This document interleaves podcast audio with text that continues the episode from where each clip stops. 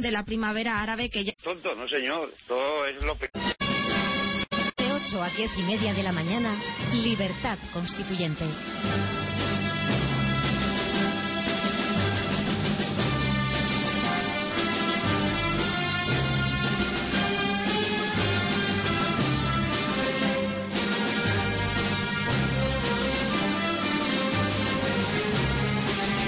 Seguimos, queridos oyentes, en Radio Libertad Constituyente. Sintonizan el 107.0 de la FM y comienza el debate económico.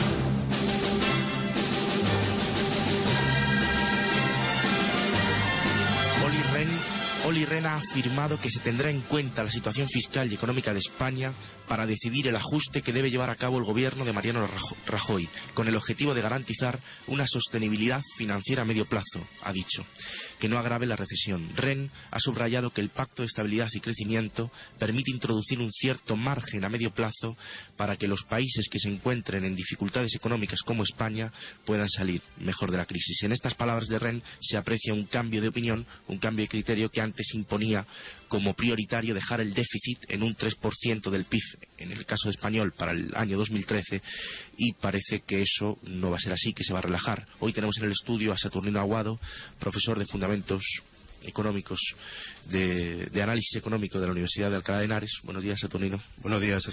Y tenemos a Félix Fernando Muñoz Pérez, doctor de Teoría Económica del, del Departamento de Análisis Económico de la Universidad eh, de Alcalá, ¿verdad? No, de la, perdón, de la Autónoma.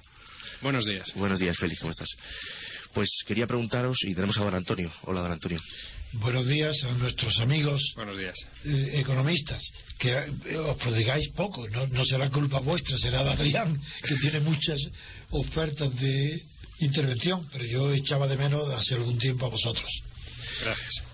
Pues quería preguntaros cómo valoráis la medida de retrasar el objetivo del déficit, que aún no es firme que se vaya a tomar. Parece que las palabras de Ren son claras, pero en fin, yo no lo he podido confirmar en los periódicos, no se dice abiertamente que se vaya a retrasar. Por eso os pregunto cómo valoraríais que se retrasase. ¿Creéis que eso sería bueno para la economía española, que se retrasase o que no? Saturnino. Buenos días, eh, buenos días, Antonio. Eh, ¿Qué no nos prodigamos mucho, seguramente, porque, y de esto vamos a hablar hoy, Sí. estamos muy Atareados. atareados en la Universidad Pública Española, en la cual cada vez hay menos recursos, menos dinero, eh, entre otras cosas por el recorte del déficit. Pero quizá esta noticia eh, sea la mejor, ¿eh? Sí. y, y- y- y quizás es la primera consecuencia de la victoria de Hollande Hollande, en. Francia, afortunadamente. Afortunadamente. porque ya lo decíamos eh, en alguna ocasión eh, aquí en, en- esta emisora, ¿no? que seguramente lo que pasaría en Francia el domingo pasado iba a influenciar Sin duda. muchísimo, la- digamos, la política económica que se lleva a cabo en, en- Europa, en la zona euro en particular. Por eso yo lamento Hmm. la retirada de algunos pro- profesores de política porque porque dijeron que Holanda no tenía nada que hacer y que no, y su programa no contenía nada nuevo y yo les contesté diciendo cómo decir algo que es contrario a la evidencia Claro. se han molestado y no vuelven bueno lo lamento por ello Parafraseando, Antonio, aquella famosa frase, It's the economy, stupid, ¿no? sí. que tiene que ver con el mundo norteamericano. Sí, sí. Es la economía, ¿no? Es, la economía. No, porque Holanda tenía un programa completamente nuevo.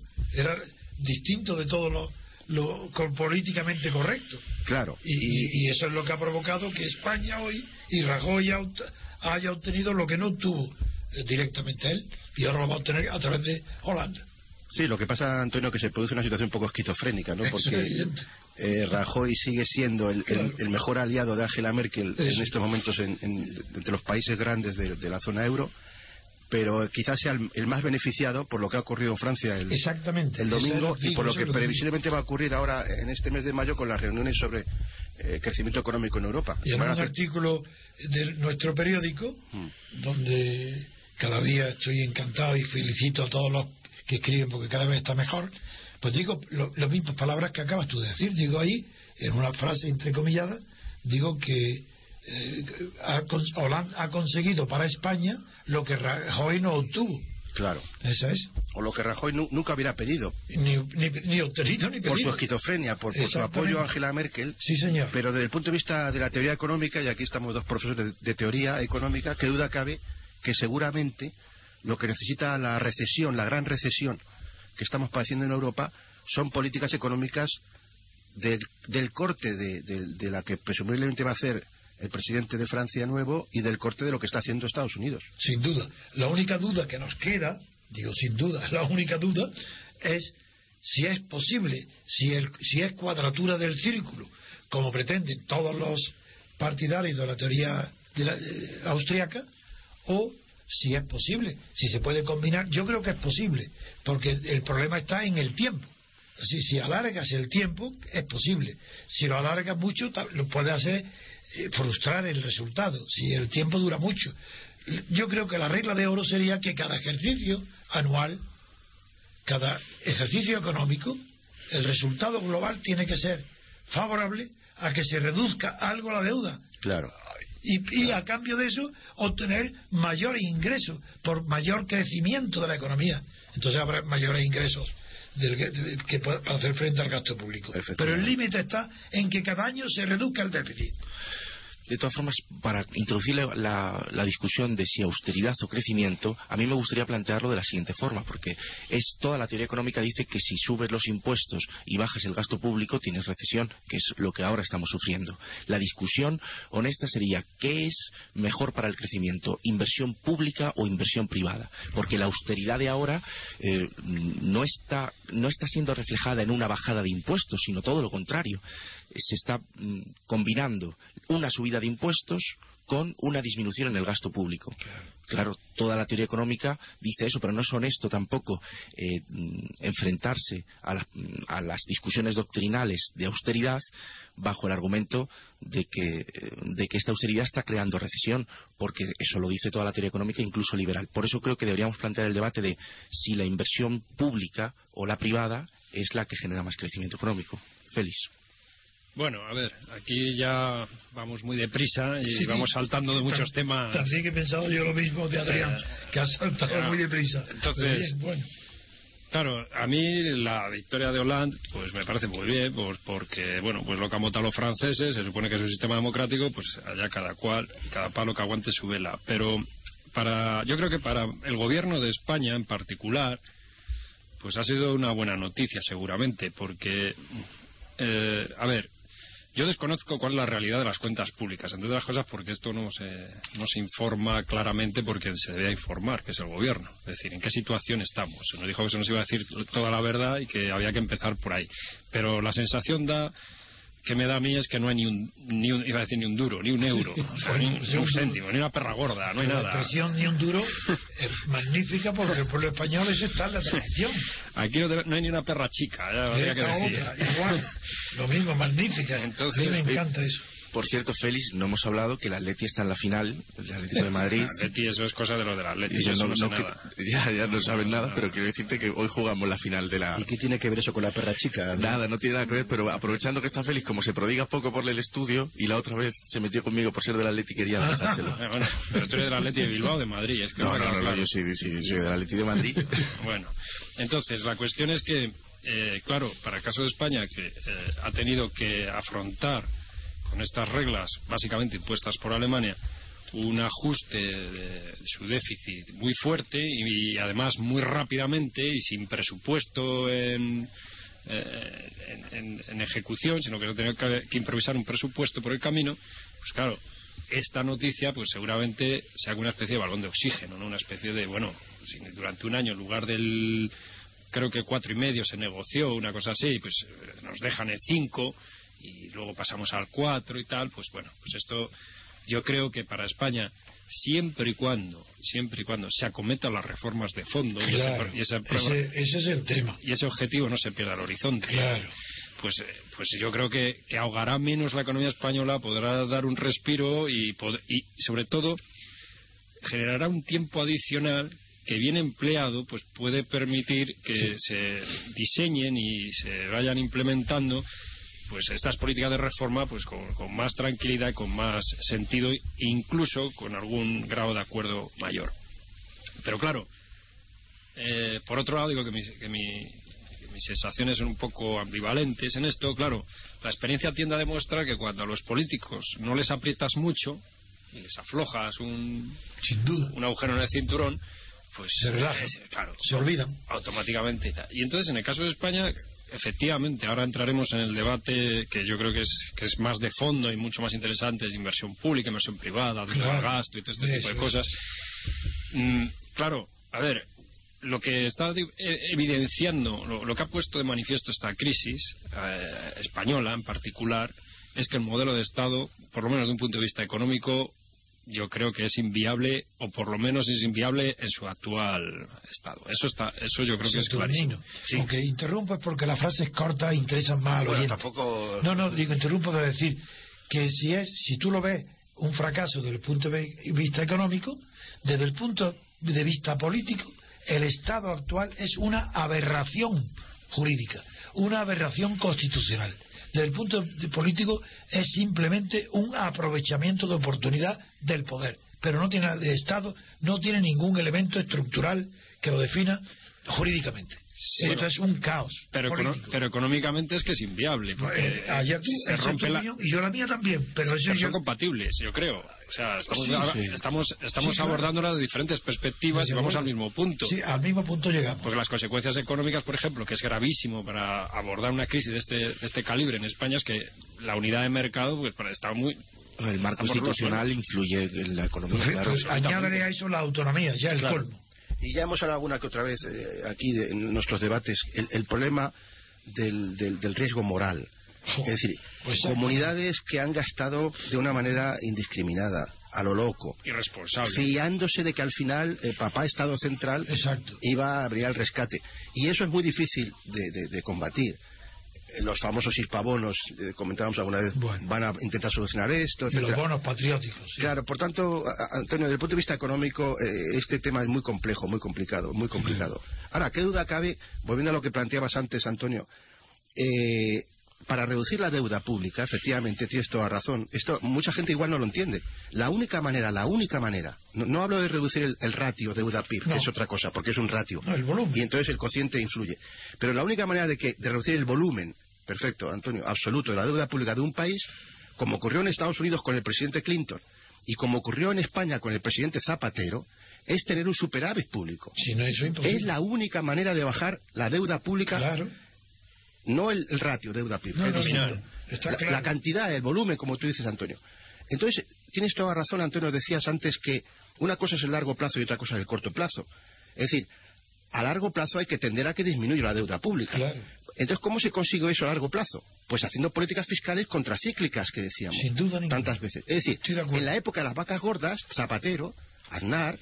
Tenía que haber reducido Eso es. Pero fíjate qué curioso, Antonio, que el único que consiguió eso en Estados Unidos y en España han sido dos presidentes, digamos, socialdemócratas. ¿Clinton? Los republicanos allí y los conservadores aquí jamás, jamás Ah, no, eso no consiguieron bajar la deuda pública. Es que ¿Por qué? saben. Porque nunca, efectivamente, porque no saben o porque no han querido, o porque no, quieren es que no tener saben. superávit fiscales.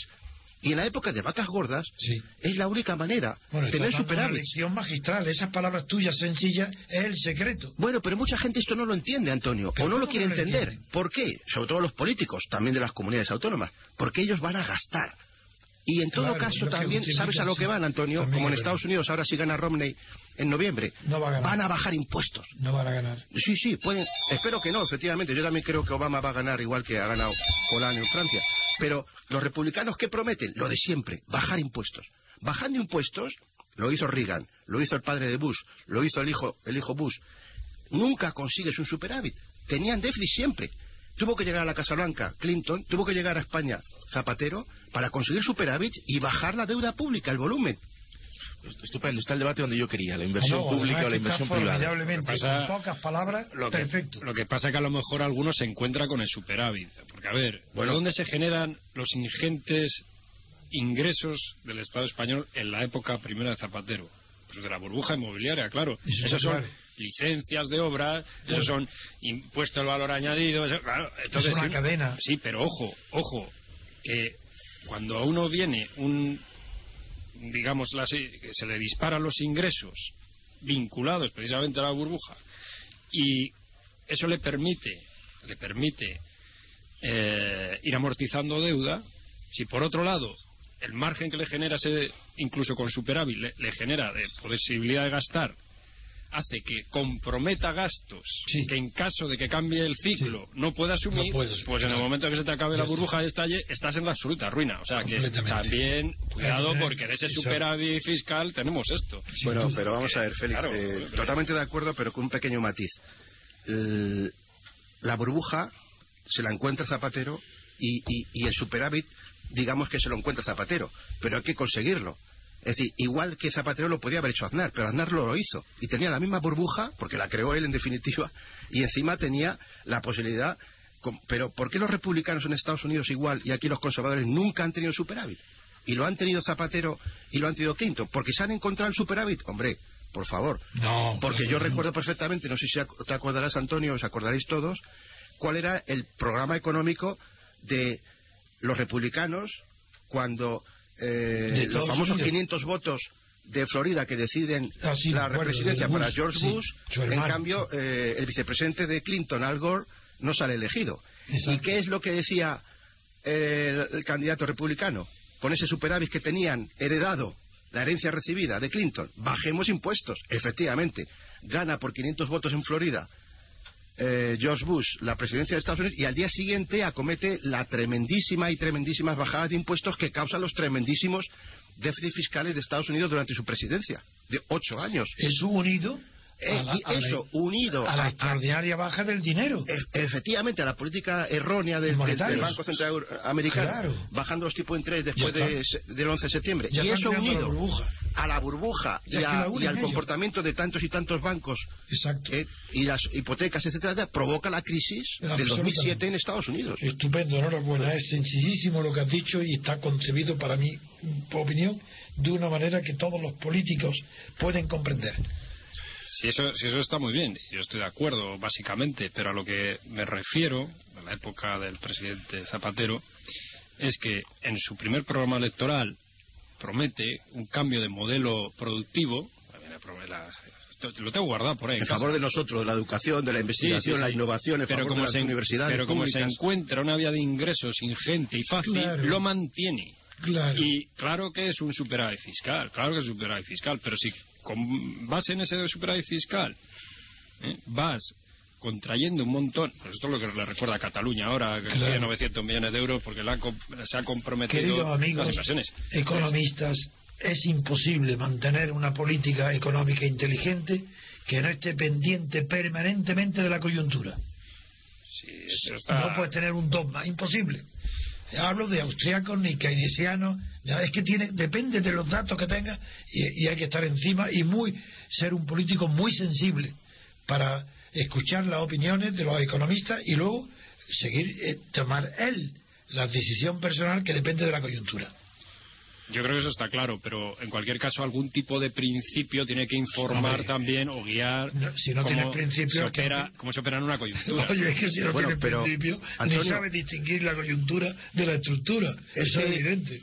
Antonio, tú has planteado antes este famoso principio de que a largo plazo hay que compensar los déficits que, En este tenemos, caso, sí, en este que caso. tenemos en épocas de vacas Sí. flacas con los Eh, superávits que, deberíamos tener y que Estoy vuelvo a repetir yo que sostengo. curioso que Aznar no lo tuvo en épocas No, de, vacas no. gordas Es que lo tuvo Zapatero heredado yo- de acuerdo Sí, de acuerdo es que- pero es que hasta puedo con- admitir que fue heredado pero igual que planteaba antes el caso de Estados Unidos es decir George Bush se liquidó en cuestión de horas Sí. el superávit fiscal de un 2% del PIB que tenía cosa. la economía norteamericana Cualquier bajo. Clinton. Saturnino, ¿no crees en el efecto expansivo de una reducción de impuestos? Sí, ¿No por crees supuesto. que... Claro, ¿cómo no de hecho, creer, hombre? Adrián, Sí. eh, o- he dicho antes que Obama puede Claro. salir reelegido en noviembre porque ha hecho justamente eso. Ha hecho una política fiscal expansiva por los dos lados que tú decías, Adrián. Por un lado, bajando impuestos a las clases medias, sobre todo, y por otro lado, incrementando gasto público. Estimulando. Ahora mismo el déficit de Estados Unidos es 8 o 9% del PIB. Es una locura. Eh, Si, si Estados Unidos perteneciera a la zona euro, Merkel le diría, está usted loco, señor Obama, Y haga como Rajoy, hunda la economía eh, española, vaya con un año más, por supuesto, démosle un año más Sí. para bajar al 3%, que con esto hundimos la, la economía española. Y Claro. menos mal que ellos no pertenecen a la zona euro. y a igualdad de circunstancias, es decir, con el mismo gasto público, una reducción de impuestos o un aumento de impuestos con incremento del gasto público. Eso es- esa es la pregunta que yo quiero hacerte. Bueno, pues te voy a decir una cosa, Adrián, súper heterodoxa, ya que he comentado antes con mi amigo Félix, hablando de heterodoxia. los keynesianos, Keynes, plantean o planteaban, y, y, y algunos lo sigue planteando, Robert Schiller de la Universidad de Yale lo plantea, que por qué no volvemos a aquella heterodoxia de hoy en día, pero ortodoxia de la Gran Depresión, de llevar a cabo un presupuesto equilibrado, Ajá. cuyo multiplicador, en teoría económica lo enseñamos en clase, Sí, claro. es igual a uno.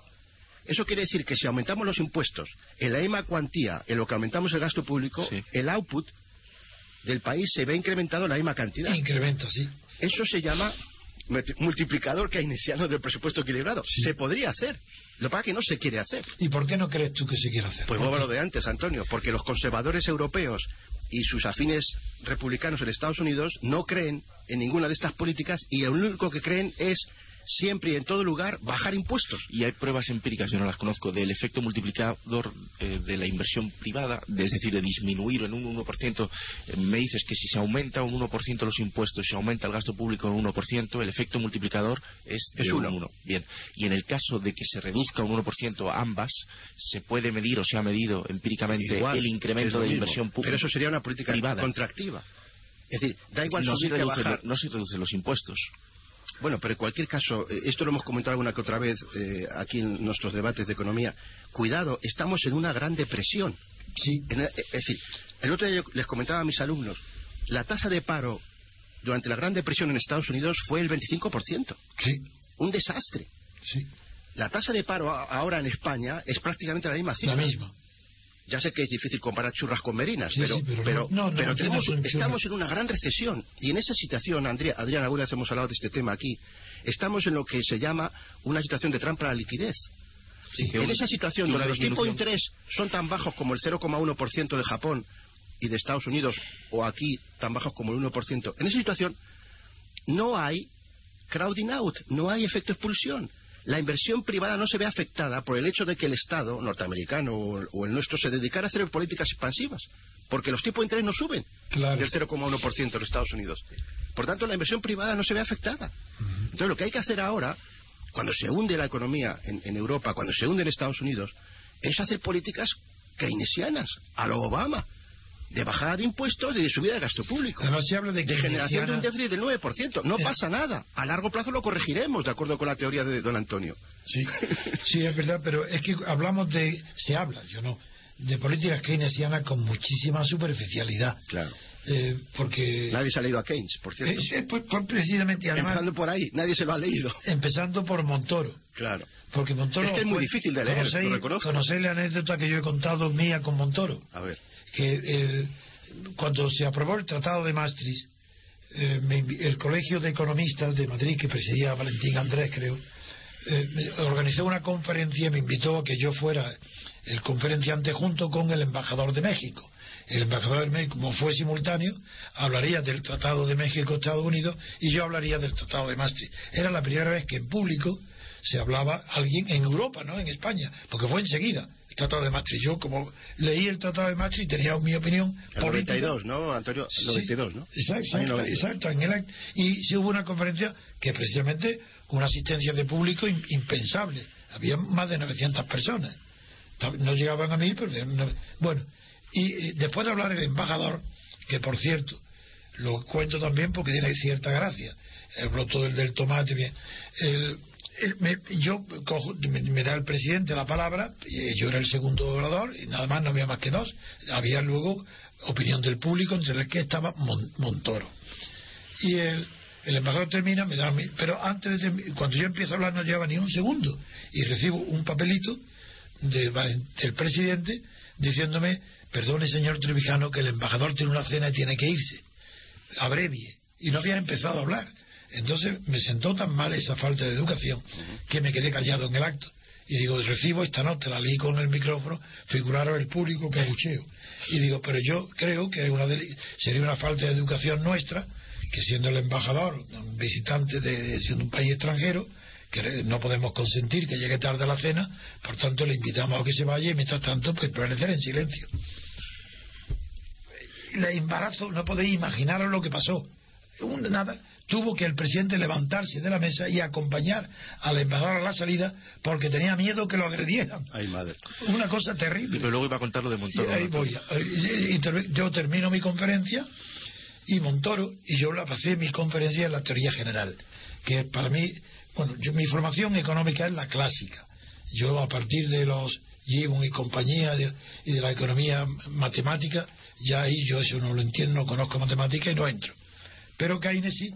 En Keynes me- su descubrimiento de la macroeconomía me parecía de un instrumento imprescindible para la- profundizar en el conocimiento de la economía. Bueno, yo me basé en la teoría económica para sostener una tesis negativa de Maastricht diciendo que la economía no podía ser un librito como para los que enseñan los maestros a- que, con unas normas dogmáticas y que no, sino que dependía de, de la coyuntura y que Maastricht eh, imponía unas reglas fijas, fueran cualquiera las circunstancias y la coyuntura. La critiqué. Bien, sale Montoro entre el público, sube a una tribuna que tenía para los que querían intervenir y Montoro empezó, yo sabía que, no sabía quién era Montoro, pero sí que sé, por mi edad y mi experiencia, la costumbre de los catedráticos de universidad, que cuando no pueden ver a alguien de sus compañeros, de sus rivalidades, la costumbre es empezar diciendo, qué maravilla, qué, qué fantástico, es magnífico, estoy, lo que usted ha puesto es magnífico, pero, y ahí, esa es la costumbre de los catedráticos de la universidad. No estoy hablando de ninguno, pero eso lo tengo yo conocido desde pequeño, porque yo fui profesor de la universidad. Entonces, cuando Don Toro dijo, empezó a lavarme, uy, yo me puse inmediatamente en guardia, diciendo, a ver por dónde me viene la puñalada porque me estaba lavando y digo, ahora viene a ver. Y en efecto, llegó, dice, pero claro, a una persona que no es economista, Claro. hablar de Keynes es muy peligroso, porque es el autor, mm, es un autor más difícil que hay, digo, será para ti, Claro. con el micrófono. Claro. Entonces, otro abucheo tan grande, terminado Montoro. Porque dijo que es difícil, pero difícil, pero sabrá lo que es difícil ese pobre idiota. Pero si es que Husserl, es que los partidarios de, de Husserl, la- pero ¿quién es más difícil que Gadamer y, y compañía, los hermenéuticos, que ni siquiera sabe, eh, Montoro sabe ni que existen? La dificultad hay que haber conocido los, los discípulos de Husserl para saber lo que es difícil. Pues Montoro tenía una noticia, eh, que es que el ministro de Hacienda... Pero Montoro- vamos, vamos a. Yo creo que han salido aquí algunos guantes que hay que recoger. A ver, al catedrático. Claro, claro. A los catedráticos. no, yo catedrático no sé. Vamos a ver. No, pero es igual. Vamos a ver. Aquí se han dicho muchas cosas. Eh, claro, a ver, la sensatez, la coyuntura y tal, pues nos lleva a hacer afirmaciones del tipo, que son razonables, del tipo, hombre, en estas circunstancias, pues a lo mejor hay que endeudarse un poco para salir del trance, a lo mejor parado posible, reforzados incluso, y ya, pa- ya pagaremos las deudas. No olvidemos la crítica de la Escuela de la Lección Pública Norteamericana, de James Buchanan. Así Chuas.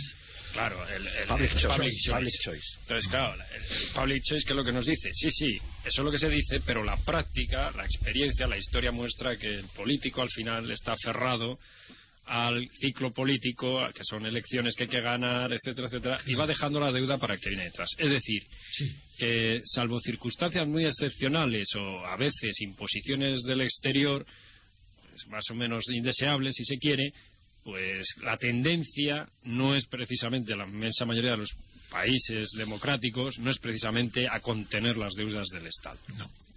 Entonces, lo que se habla, incluso lo que se discute, no es reducir la deuda española, es reducir el ritmo de crecimiento de la deuda, que es muy diferente. Ujú, es decir, fíjate. que, el tres- que, que que las de- deudas nuestras crezcan al 3%, no al 8%, pero eso significa que nos seguimos endeudando, Claro. y eso supone pagar intereses. Si, en- si en- resulta que pues sube el tipo de interés pues de la zona euro lo que sea eso significa que los intereses que esa deuda genera son muy altos o si hay dificultades en colocarla hay que prometer unos intereses muy altos y eso termina ahogando el propio presupuesto que puede ser expansionista pero precisamente Sí. para pagar intereses Sí, sí. y entonces claro al final nos podemos meter en un lío tremendo No, yo estoy de acuerdo con lo que que decía Saturnino, pues está muy bien, sí, pues Keynes, pues hay que leerlo, sí, y es fácil, es difícil. Keynes es muy complicado. Yo el capítulo 2 de la lección de unidades no entendí en mi vida, y creo que no hay nadie que sea capaz de, de explicarlo con solvencia, porque es retorcido. Si hay otras partes se entiende muy bien. Pero si es un escritor maravilloso. En inglés, Escribe claro. Porque luego si se leen las traducciones, Claro. uno hay que lo Versión entienda. original, siempre versión original, Sí, sí, la, siempre. la versión original. Siempre, Y de en las hecho, películas y en los libros, siempre. Claro, de hecho, de hecho, gran parte de su éxito, gran parte del éxito de Keynes es precisamente su, su prosa, ¿no? Su- la calidad literaria, eso es Natural. indiscutible, ¿no? Hombre, no tiene la de nuestro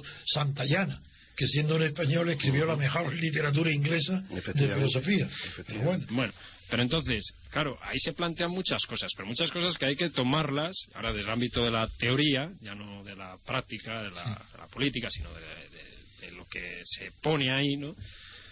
Hay que tomarlo con cuidado. Hombre, cuando uno explica el presupuesto equilibrado, con sus efectos expansivos y tal, pues esto está muy bien. Pero esto tiene varias implicaciones que hay que, que hay que conocer bien. Por supuesto, mi contertulio lo conoce perfectamente. Por ejemplo, Claro, eso es así, ceteris paribus, todo lo demás. ¿Qué significa esto? Manteniendo constante el resto de circunstancias. No hay cambios tecnológicos, no hay cambios en las preferencias de los agentes, no hay cambios en los ratios de ahorro y consumo. eso es lo que los Claro. juristas llamaban su rebusis Y sobre todo, Félix, no hay crowding out. No hay Esa es. crowding out. Claro. Estamos en una gran recesión. Claro. Pero Sobre vamos, a, vamos a term- vamos a dejar que termine Félix. Y entonces, claro, se supone que precisamente lo que hay es una transferencia, porque un aumento de los impuestos es una transferencia del dinero, de los capitales, de las rentas, del público, de las personas, de las familias, al Estado, a que nos administre el Estado. Y se supone que esa administración que hace el Estado, en forma de gasto público, redunda en un incremento de la renta. Es eficiente. Es eficiente, claro, pero es eficiente, Gran palabreja. es eficiente, pero Y no se lo gasta el, el presidente del Tribunal Supremo en escoltas y en, Sí, y en pero- hoteles de- en claro, Puerto Banús. ¿eh? Claro, claro. Horror. ahí qué noticia, qué noticia más horrible. Pero Sí, es justamente- De ineficiencia del gasto público. Lo hemos comentado antes. Ya Sí, pero imaginaba, ahí Antonio. justamente es donde voy. Ahí es justamente donde voy. Y es, a ver, se supone que ese aumento de los impuestos, ¿vale? No afecta a la tasa de ahorro de las personas. Eso es más que discutible, pero para que salga el calculillo de que el efecto multiplicador sea uno, eso tiene que ser una constante, no una variable. Pero, por otro lado, hay una, una constante la parte de ahorro que tiene una Claro, que claro, no la la fracción de porque ahorro, claro. Cuanto menor sea la Pues renta disponible, si a mí me empiezan a aumentar los impuestos, digo, pues Disminuye otro. el ahorro, Y entonces, claro, aquí podemos tener un problema serio. Pero por otro lado, hay otra cuestión importante y que yo he traído aquí a estas tertulias en diversas ocasiones, precisamente por mi heterodoxia, digámoslo así. Y es, ¿cuál es la estructura del gasto público? Porque sí, yo cambio ¿eh? gasto privado por gasto público. Aumentando los impuestos, reduzco el gasto privado y lo transformo en gasto público. Pero ese gasto público, ¿qué es? ¿Eh? Aquí hay, yo leo bastante a un, economista inglés que me parece muy interesante, creo que es columnista en uno de estos periódicos norteamericanos, tal, que es John Kay, K- K-A-Y, ¿no? no sé cómo se pronuncia exactamente. Ok, probablemente, sí. Y a Robert Skidelsky. Estos son keynesianos. Hombre, imagínate, Bueno, el, y el la mayor per- biógrafo de Keynes. el- La persona que más sabe de Keynes, Sí, sí. yo creo que es Skidelsky, Efectivamente. hoy día. Bueno, pero este ¿Y mismo de qué fecha es? ¿De qué año? pues está vivo. ¿eh? No, es muy... re- es el No, actual- digo la, la biografía. Pues empieza No, en los 70. La, la- la actualiza cada cierto tiempo. Eh, puedes encontrar a lo mejor del año pasado una última Porque yo edición. no, no lo he leído. el tengo los- biógrafo Yo tengo los tres volúmenes. Actual ¿Está traducido o no? no. Sí, seguramente. No, yo tengo los Bueno, al volúmenes francés, gordos. tal, los- ¿no? Sí, pero estará traducido al español. sí. Y Bueno, o si no el francés o el italiano. No, yo creo que al español estará traducido. Bueno, Muy pues el caso de este mismo Skidelsky, hablando de, de- de estas cuestiones, precisamente, de cambiar gasto privado por gasto público, retoma algo que curiosamente está muy en la tradición inglesa de Adam Smith, pero muy claramente en, en Stuart Mill. Y es, ojo, gasto productivo e improductivo, porque si el gasto público es para generar unas rentas en el futuro, eso pagará las deudas. Pero si es en estos coches, en estos viajes, en estas, en estas televisiones públicas, etcétera, etcétera, no, no, no se acabó. Eso es, eso es aumentar el peso de la lesa, de la losa de los encima. Mira, aquí tengo, si quieres, datos, Félix. eh, el gasto público en España equivale al 43,6% del PIB. 18% transferencias sociales, comunidades. Remuneración a asalariados, o sea, tú y yo, 11,5%. Consumos intermedios, 5,4%. Intereses de la deuda, un raquítico 2,8%. Eso Y- de las comunidades, No, intereses de la deuda pública española. ah, de la deuda. Eh, todavía estamos a unos niveles.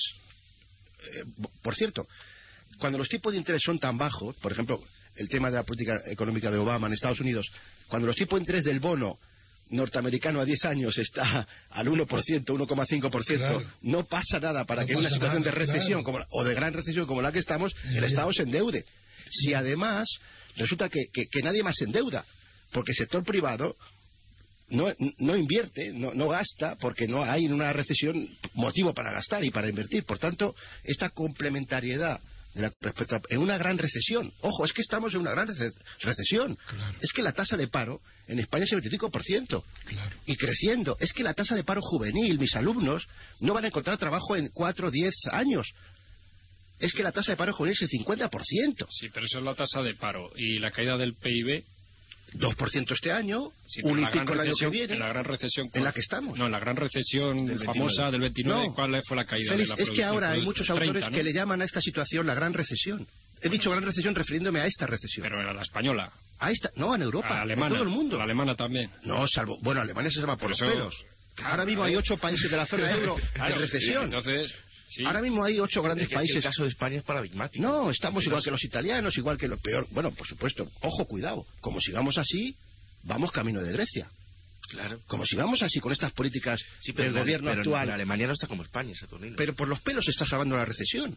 Mira, y, y políticamente hablando, veremos a ver dentro de poco eh, si Angela Merkel acaba de tener un, un revés en, en- en estas elecciones Va del norte de Alemania. revés tras Es decir, revés. que tampoco, el, el caso de Alemania tampoco es para tirar cohetes, Adrián. Se nos está vendiendo como que hay que tirar cohetes. No, no, cuidado. No están tan bien. No están, la economía alemana está saliendo por los pelos Claro, de la recesión. lo- lo que sucede es la que- gran recesión, Félix, es lo que muchos autores empiezan a llamar la situación actual en la que estamos. Sí, pero, Sí, sí, pero sí. eso es una imagen que evoca a la de los No, años 30. 25% de paro en España. Saturnino, claro que evoca la gran depresión del 29. Pero en Europa, ¿cuál es la media? Hacer de- una pregunta. ¿De la tasa de paro? De paro. Estamos en el 12%. En el 12%. En Estados De Unidos, media. Sí, En Estados Unidos está en el 8%. en el 8. ¿Y la caída del producto? Pues Estados Unidos está creciendo al 2-3%. Claro, claro, pero es que cuando La se habla de la gran depresión en Estados acabo de Unidos decir, es 25% Félix, de paro y 30% que de caída en la zona PIB. euro hay 6, 7, 8 países actualmente que estamos en recesión. En la zona euro. Saturnino, una pregunta concreta. ¿En qué momento crees que ya no hay efecto multiplicador keynesiano? Porque, claro, tiene que tener un límite. No, un te lo he de comentado antes. Es decir, los, los economistas y, y- y- y- muchos republicanos en Estados Unidos y aquí en Europa siempre achacan, y es verdad, desde el punto de vista teórico, al, al efecto expulsión, desplazamiento, crowding out. Y en algún momento tiene que llegar que, eso. que en el que en el que en el que una parte de la demanda agregada, la inversión privada, se ve desplazada, echada afuera por, por el gasto público. Pero eso no ocurre en el caso de una recesión como la, en la que estamos, con los tipos de interés al 0,1 en Estados Unidos. Allí nadie discute estas cosas. Aquí quizás sí, será porque Bueno, estamos 1% es que de de los tipos de interés, pero es que el tipo de interés es artificial. No, interés- el tipo de interés lo fija el Banco Central. Claro, pero- el nuestro o el de ellos. Al 0,1% no hay efecto expulsión en Estados Unidos. Por mucho que Obama tenga un 8, un 9, un 10% de déficit, eso no, no afecta a la inversión privada en Estados Unidos. ¿Por qué? Porque los tipos de interés siguen al, al 0,1%. Pero no puede ser gratis el mantener el tipo de interés al 0,1. Bueno, ese es otro tema. Eso es interesantísimo. Tendremos otro día para hablar de esto, porque, porque, porque los halcones europeos y americanos no quieren que el Banco Central allí o aquí políticas monetarias expansivas por el, famoso miedo a la inflación futura. Sin duda. Pero, pero claro, te acabo de decir que el Sobre tipo de interés del bono, del bono norteamericano a 10 años está al 1,5%. Claro. ¿Te Sí, puedes imaginar las expectativas de inflación en Estados Unidos? Están por los suelos. En España no, en España no es ese caso. En España el bono está Igual. al 5%. Bueno, pero, pero en nuestro Bueno, caso pero- es otro tema. El bono alemán está también bajísimo porque las expectativas de inflación están por los suelos en todo el mundo. Eso es una gran recesión. Eso es la gran depresión. Pero el asunto de Estados Unidos no se puede olvidar que allí no hay miedo a la inflación porque la exporta fuera. Por, por- por No, la- no, no, no, el Antonio, no, dólar. no, no. el dólar no, no, porque nadie tenía miedo a la inflación en el 29. No, nadie tiene miedo a la inflación ahora en el 2012. Si estamos en, en medio de una grandísima contracción económica, recesión, depresión, ¿quién Pero tiene miedo a la inflación? no tiene peligro ¿Quién de- tiene miedo a la subida de precios? Algún Estados loco, Unidos no. algún loco. Bueno, el Pero- gobierno, el gobierno chino, por ejemplo. Vale, Sí, pero, claro. pero estamos hablando... Y no están en recesión, quiero decir. Sí, Cuidado. no, hay locos hay muchos. No, No, digo locos gente en Europa y en Estados Unidos, en, en- en- Que en los países desarrollados, en las economías maduras. ¿Quién, quién tiene miedo a la inflación? Pero es que la bajada de tipo de interés no solo ocasiona un perjuicio, no solo altera la inflación, sino altera la estructura económica. No es el único coste. eh, Pero los keynesianos lo que dicen, es decir, gente como Stiglitz, Jeffrey Sachs, eh, Rogov, por supuesto Krugman, lo que dicen es que con la situación en la que estamos, sobre- por supuesto hablan sobre todo de Estados Unidos, pero también hablan de aquí, Sí. con tipos de interés por los suelos, que ya no pueden bajar más. Porque No, claro. ¿cuánto más pueden bajar los tipos de interés en Estados Unidos? Del 0,1. Desde luego, claro que no. Podrían bajar al cero, pero más no pueden Y- bajar. y incluso que te den dinero. Que te den dinero, sí, que te- Claro, es más. Un es tipo de interés negativo. Fíjate qué interesante de cara a todo lo que hablábamos antes de, de Europa. Es decir, aquí nos está fallando el Banco Central Europeo, Sí. a diferencia de Estados Unidos. Es más, eh, Trichet, el loco, hace un año decidió subir los tipos de interés un 50%, del 1 al 1,5%. Pero por favor, en medio de la gran recesión en la que estábamos, Sí. el Banco Central Europeo todavía puede hacer mucho aquí Sí. para ayudar a salir de la recesión, Sí. bajando los tipos de interés, más todavía. Yo quisiera dejar una El pregunta último minuto para va a ser acabar. para No, voy a dejar una pregunta aquí pues, para otro día. ¿Y no correremos el riesgo, imitando a los norteamericanos, Europa, de parecernos o llegar más bien al caso de Japón, que es absolutamente Sí. keynesiano y está absolutamente arruinado, y desde luego nadie quiere invertir allí ni un, ni un yen Y o lleva que sea 20 que- años arruinándose. o a Estados Unidos? Eh, cuidado con eso. Pues muy bien, queridos oyentes, muchas gracias por escucharnos, muchas gracias, Félix. Enhorabuena a los dos porque ha sido entretenidísimo, Bueno, pienso yo, para el bien. oyente. Muchas gracias. Muchas gracias, muchas que ha gracias, sido gracias. más entretenido que otras veces. Gracias. Pues muchas gracias, queridos oyentes. Me despido de ustedes hasta el lunes y mañana no se lo pierdan a las 8 de la mañana los informativos de Radio Libertad Constituyente. Hasta pronto, un abrazo.